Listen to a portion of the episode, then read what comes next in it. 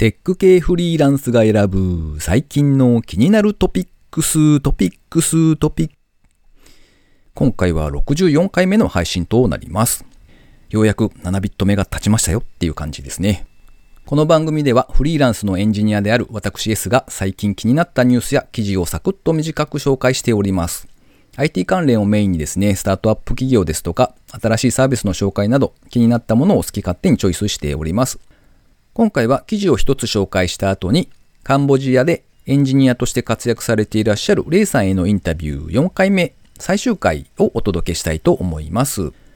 それでは今回紹介する記事は、日本ではまだ知名度が低いけど、近い将来、世界で覇権を取りそうなテクノロジーと企業。ゲットナビウェブさんのサイトに掲載されていた記事ですね。あまり知られてはいないけれども、今力を伸ばしつつある企業の紹介がされていました。3つほど紹介されていまして、簡単にそれぞれお話ししていきますと、1つ目が石油タンクの点検を変えるというスクエアロボットですね。石油タンクの点検っていうのは結構めんどくさいそうで、従来は一度タンクを空にしてから点検する必要があったそうなんですけれども、このセンサーを搭載したスクエアロボットというものを使うと、石油タンクの中を自動遊泳してくれて、欠陥がないかどうかを点検してくれるんだそうですね。で、二つ目がですね、EV ですね。電気自動車、エレクトリックビークルですね。それ用の携帯充電ユニットを開発しているスパークチャージという会社が紹介されていました。EV が普及してきているとはいえ、やはり課題になっているのが充電のインフラの不足だそうで、で、どこにでも持ち運べるようにクーラーボックス並みに小さな EV 用の携帯充電ユニット、スパークチャージというものを開発しているそうですね。1分の充電で1マイル、約1.6キロですね。ぐらいの走行分の充電が可能になるんだそうです。それから3つ目が、金属 3D プリンターをより手軽にするデスクトップメタルという会社さんですね。ノズルから金属粉を噴出して結合ポリマーと混ぜることで成形物を製造するんだそうで、強度的にも実用レベルだそうです。で、こちらのその機械自体がですね、13万4000ドル、約1475万円っていうふうに書かれていましたね。まあそんな企業が紹介されていました。知らない会社ばっかりだったので、えー、そういうのがあるんだなと思って見ておりました。まあ、この先ですね、どんな分野というか、業界というか、そういったところが伸びていくのかな、みたいなところは、まあ、多少は気にしながら、ウォッチしていきたいなと思っております。それでは、レイさんへのインタビュー4回目、最終回となりますが、お聞きいただけたらと思います。今回も、レイさんにゲストとしてお越しいただいております。今回4回目になります。よろしくお願いします。はい、今回もよろしくお願いします。はい。えーと、前回はカンボジアに行くと決断するあたりのお話をちょっと聞いたんですけど、はい、ちょっともう少しだけお聞きしたかったのがですね、はい。あの、周りに止められたりとかってなかったですか？いや、全然なかったです。そうなんですか？いや、まあ、あの、自分の性格なので、止めても無駄だなっていう、周りの人は思ってるので。なるほど。まだ気持ちかない。そっかそっか。はい。あじゃあ、まあでも、そう考えると、いいタイミングだったというか、はい、それこそ、結婚したりとかね、はい、お子さんがいてっていう状態だったら、相当難しいでしょうから、うん、そうですね。本当に、今のタイミングがベストだったのかなとは思いますね。うん。じゃあ、その、カンボジアに行くと決めて、はい、その後は、前の会社を辞めて、すぐカンボジアに飛んだっていう感じなんですか、はい、それともなんか、ちょっと間があったとか、はい、あと、もうすぐ、この会社っていうのは決めていて、1ヶ月フリーの期間はありました。1月ですね。今年の1月はフリーの、フリーというかまあ何もない時期を過ごしてました。うん、まあ、そこで友達と一緒にサービスを作っていったりとか、おまあ、全然、あの、まだまだ始まったばかりですけど。うん、作っていって、まあ、今運用しているっていうところですね。うん。え、もうサービスはリリースされてるってことです？と、ちょうどウェブアプリとスマホアプリうん。があって、もう全然別の機能なんですけど、2つは一応まあつながっていて、ウェブの方はもうすでにリリースはしていて、スマホアプリの方は昨日か一昨日ぐらいにおリリースをしているはずです。あの。スマホの方は友人に任せてるので、ああ、なるほど。しっかりリリースしています。あれでもウェブアプリにしても、1月にまあ、がっつりやっ。たのかもしれないですけど、はい。1、2、3、2ヶ月そこそこではい。リリースしちゃったっていう感じなんですかね。あ、そうですね。その、結構プログラミングは得意なので。へえ、早っ。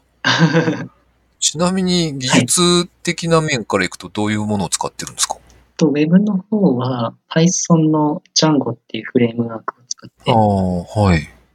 あの、前の会社の研修で Ruby の Rails を使ってたんですけど、はい。Python やってみたいなって思ってて、今流行りだえ、なるほど。それだけで。うんうん。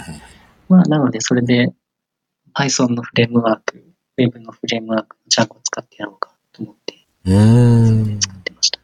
その1月の間は、はい。割と集中して開発進めていったっていう感じなんですか？もうずっとやってました。へえ。ちなみにせっかくなのでそのサービスの紹介をしてもらってもいいです、はい、もちろんです。あの、グレープルっていう名前のはい。アプリなんですけど、グレープル。グレープに最後にルをつけてグレープル。多分検索してもまだ引っかかんないかなって思うんですけど、そうですね。ツイッターの方では紹介してるんですけど、あ、そうなんだ。そうですね。ググレープル。まあ、その言ってしまえば、はい。ランキングを集めるサイトランキン。グを、ランキングを集めるってどういうことですか？ランキングはすいませんちょっとニュアンスが間違ってましたね。その、スコアを集めて、はいランキングを表示させるだけ。でそのスコアはいろんなアプリから持ってくる。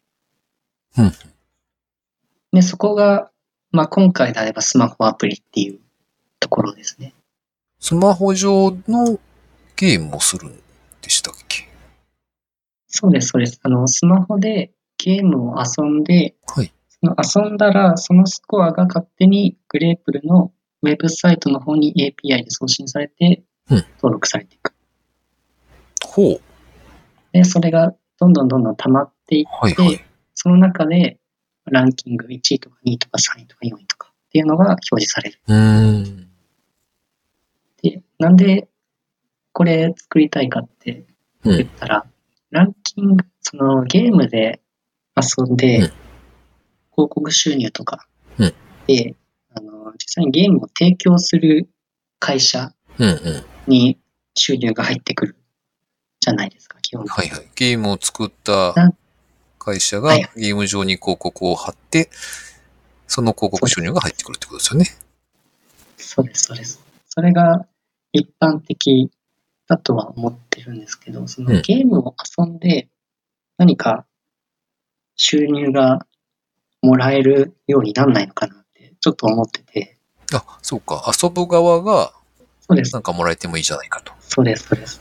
そういうのもうん。あってもいいんじゃないかなと思って、でそれで、まあ、うん。ランキングっていう形にして、まあ、情報をうん。そこに集めて、うん。で、そこでそのゲームを提供している会社が設けた利益の中から、まあそのランキング上位者に何かプレゼントして還元していくっうん。ていう仕組みにしたいなと思ってます。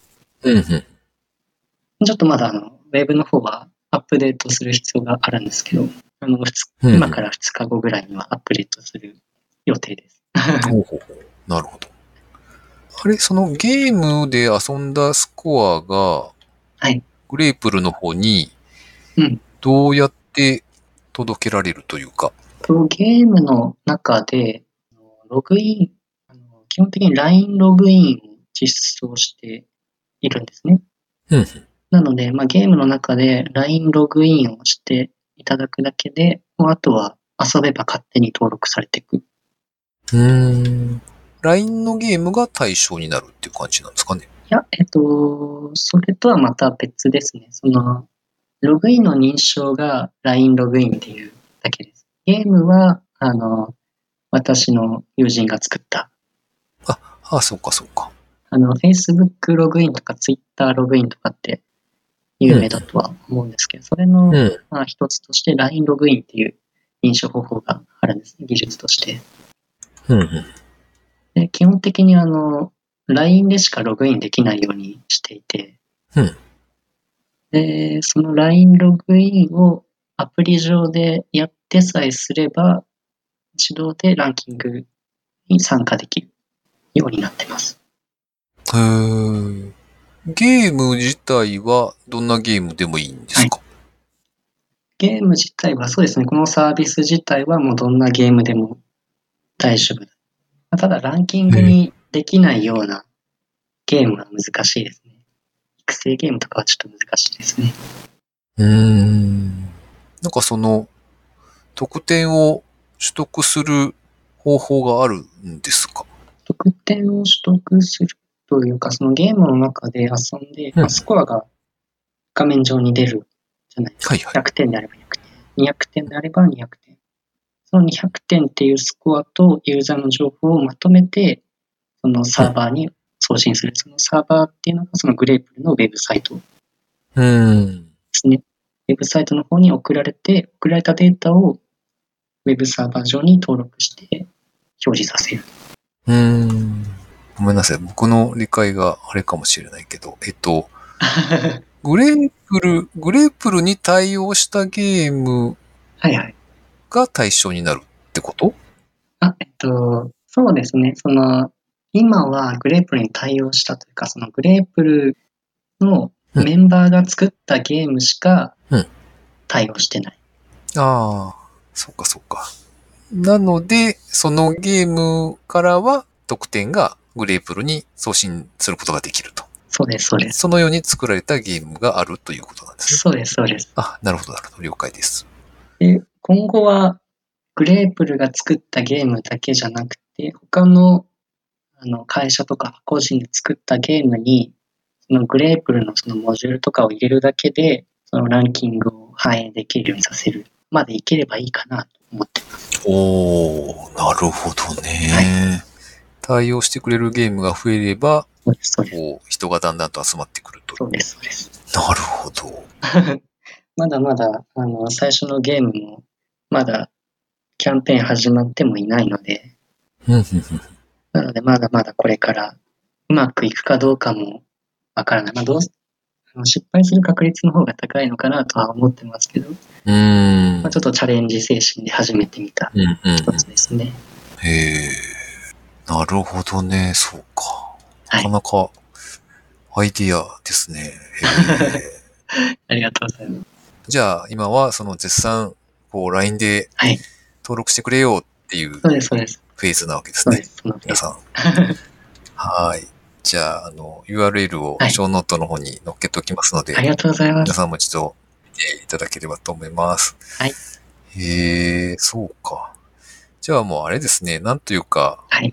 普通に、こう、カンボジアのエンジニアはい。っていうだけで結構な、はいこう、えって思われるんですけど、はい、はい。まあ、さらに自分ではい、こういうサービスも開発してるんだよっていうところですよね、もう。あ、そうですね。確かに、そこもバリューになります。ですね。はいだから、なんか、すげえと思って今聞いておりましたが。ありがとうございます。えーじゃあこ、この、この先の展開というか、その、まあ、カンボジアで今、そのオフショアの開発のお仕事もやりつつ、はい。グレープルの開発もやりつつっていう感じなんですかね。そうですね、そうですね。その二軸で。うん。と、じゃあこの先はどういうふうに進めていくとかあるんですか？とりあえず、いろんな事業をやって、自分で作っていきたいなっていうのはあります。今は、グレープルだけですけど、うんうん。その他にも作りたいものはいろいろあって、アイディアもいろいろあるんですね。うんうん。あなので、まあ最初はグレープルを全力でやっていって、まあダメだった時に、まあ次のものをうん作ってリリースする。まあそれを繰り返し繰り返しうんやっていこうかなと思っています。なるほど。はい。へえ。まあ、IT っていういいツールがあるので、うん。そうですね。はい。じゃあもう今は、昼間というか、普通の時間帯は、その、はいオフショアの方のマネジメントをやり、やって、うんうん。それ以外の時間っていうのは、はい。他の開発をしているというか、さっきのグレープルの開発とかをやっているっていう感じなんですかね。そうです、そうです。おちなみに、はい。土曜日、日曜日とかのお休みの日って何してるんですか？そちおらで。休みの日は勉強します。勉強というと、新しい、ああの、新しい技術の動画を見たりとか。うーん、開発に関わるというところですかね。そうです。開発に関わるところとか。へ最え。近は、アレクサアプリを作ってみたいなと思って、あ、はいはいはで、それ、アレクサアプリ自体は簡単に作れるんですけど、そうじゃなくて、はいそのサーバー列で、そのウェブサーバーを作りつつ、それと連携させて何か作りたいな、みたいなのが。あるので、その AWS 関連のところをまとめて勉強したりとかしてます。うーんなるほど。マネジメントの方のお仕事は、はい結構忙しかったりはしないんですか？なんというか、例えば残業だとか。ああ、はいはい。忙しいです。うーん、なんとなく。平日はやっぱり忙しいですね。まあ、やっぱりまだ1ヶ月半ぐらいなので、業務に慣れてないっていうところは、うーん、そうか。まあ少なからずあるので、まあその分余計に時間がかかって。夜遅くなるっていうことは、それなりにありますね。まあなので、本当にプライベートの時間は土日にとってっていう感じですね。へえ、そうか。すげえ。なんかめっちゃ頑張ってますね。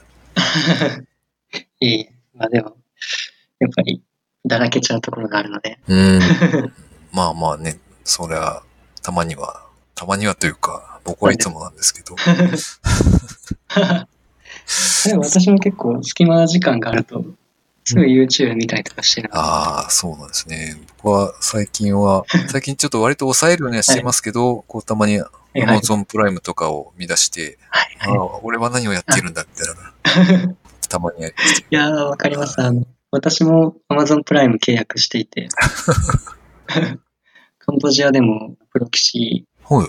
設定して、へ見たりとかえ、そんな手があるんですね。あ、そうです。そうか、そうか。結構切れますけど、ああ、そうか。途切れ途切れです。うんはい。そうか。じゃあ、そんな感じで、こう、はい昼間も頑張り、よ夜、夜ではないか。まあ土日も開発に勤しみという感じで進んでいくわけですね。はい。そうです。はい。えっと、あと、そうですね。なんか、他に PR したいこととかは良かったですか、告知事項などなど。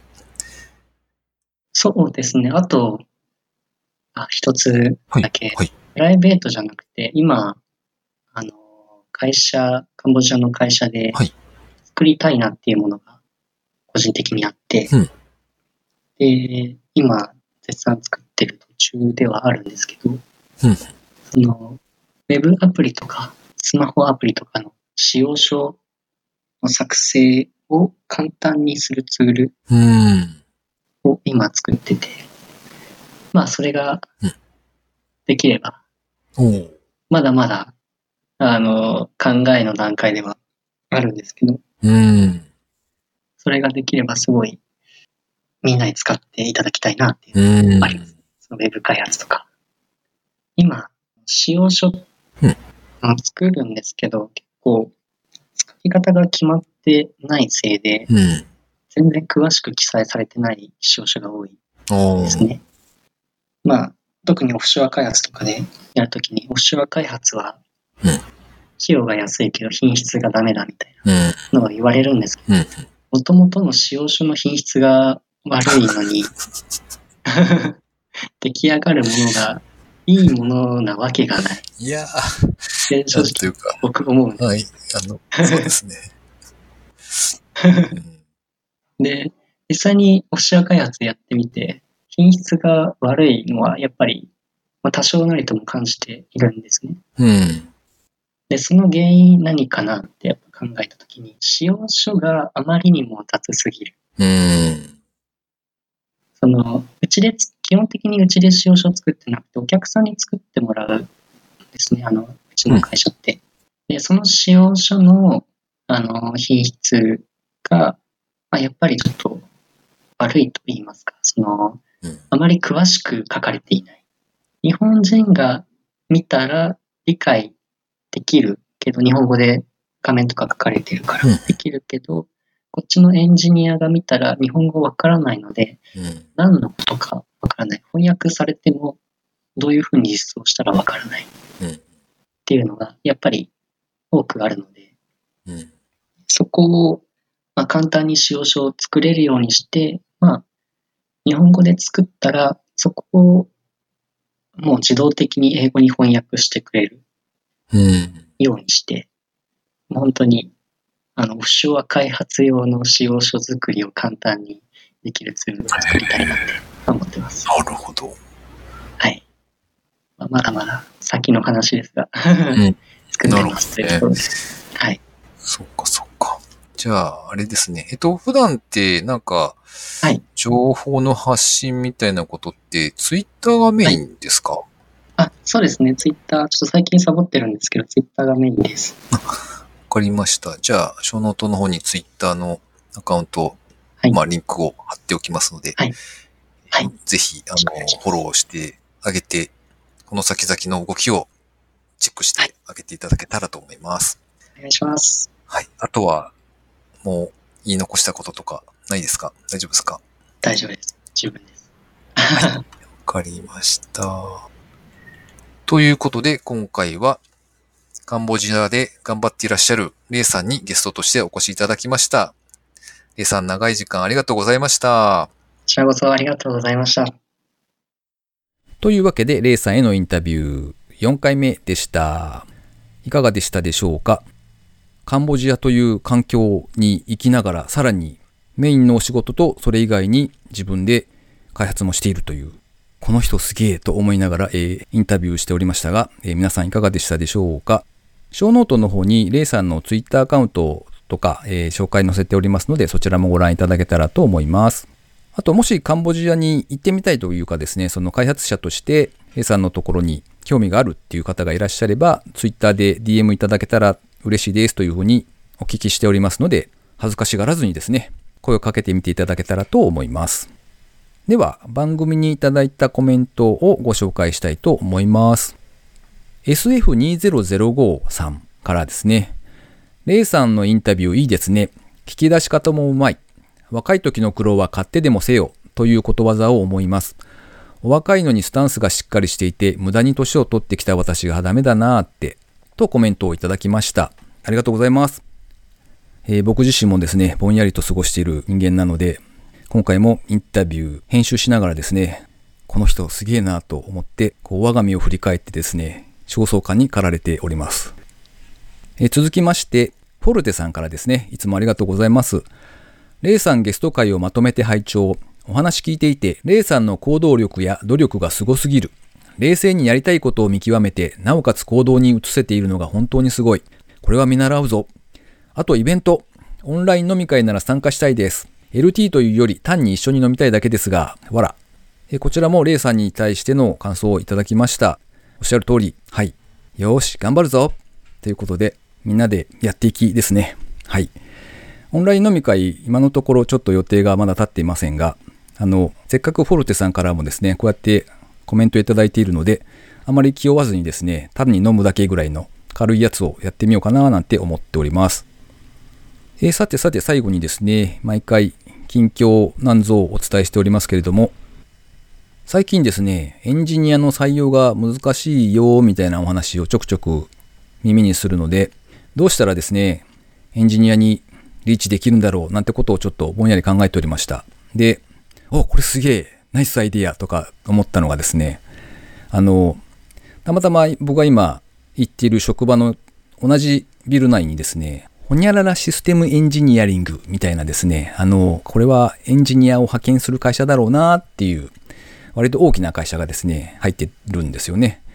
なので、えーそういう会社の前でですね、こう、皆さんにチラシを配ってみたらどうかななんて思ったんですが、まあでもさすがにそれはどしかられそうなので、えー、もうちょっと考えてですね、例えば勉強会に足を運ぶこともない人って結構多いと思いますし、それからツイッターもそんなに使わない人だって結構いると思うんですよね。でもまあ、ぼんやりとなんか転職なんかを考えちゃったりなんていう人も世の中にはいると思うので、そんな人にアプローチする方法はないものだろうかと考えていたんですが、一つ割と簡単な方法を思いつきまして、そういう人たちにもですね、必ず使う場所っていうのがあるわけですよ。まあそれがどこかといえば、お昼時の飲食店ですよね。まあお弁当の方も多いとは思うんですけれども、お昼は外でランチという方も結構いらっしゃると思うので、まあ、そういうお店でですね、エンジニアを募集してるんですっていうチラシを置かせてもらえば、普段リーチできない人たちにも見てもらえるんじゃないかしら、みたいなことをちょっと思ったりしたわけですね。まあもちろんお店の人に了解を得ないといけないので、まあ例えば、うちの社内でお店のランチのチラシ配りますよとかですね、もしくは会社の飲み会にお店を使えてもらえませんかっていう話を持っていきつつ、その代わりにこのチラシをみたいな話を切り出すとかですね。まあもしくは何ならですね、ストレートに問い合わせ1件につきいくら払いますみたいな報奨金をつけるみたいなことも考えてもいいのかななんてことをちょっと思ったりしておりました。で、思いつくとやっぱりやってみたいななんてことを思うので、えー、もし、お、それはちょっと試してみたいという会社の方がいらっしゃいましたら、お声掛けいただけたらと思います。さすがにですね、お店を一軒一軒回って飛び込み営業みたいなことはやれないと思いますので、お店の人にこれ読んでみてくださいって手渡す、まあ、チラシを用意してっていうところから始まるだろうな、なんてことを思いますが、まあ、そんなところで協力できそうなものがあれば、お声掛けいただけたらと思います。はい、今回は以上となります。あ、ちなみにですね、つい最近、この番組のダウンロード数が1万を超えました。イエーイわーわーわーパフパフパフひとえにリスナーの皆様のおかげです。本当にありがとうございます。ということで今回も最後まで聞いていただきありがとうございました。それではまた。